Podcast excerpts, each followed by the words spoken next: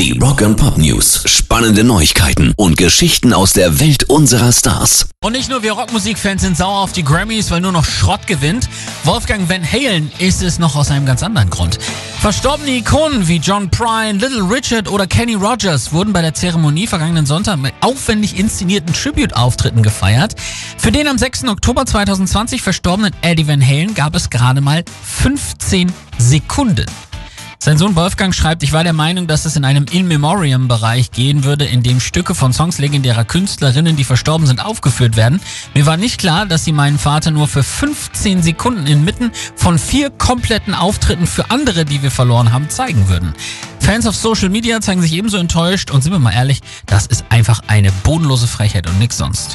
Rock and Pop News. John Bon Jovi in einer Band mit Mick Jagger. Für kurze Zeit war das mal so wenn auch nur für die Paparazzi. Es war aus der Zeit vor seinem Ruhm, als John im Studio seines Cousins für 50 Dollar die Stunde den Laufburschen gab. Er stieg damals aus seinem Taxi aus, gerade als auch die Rolling Stones ankamen.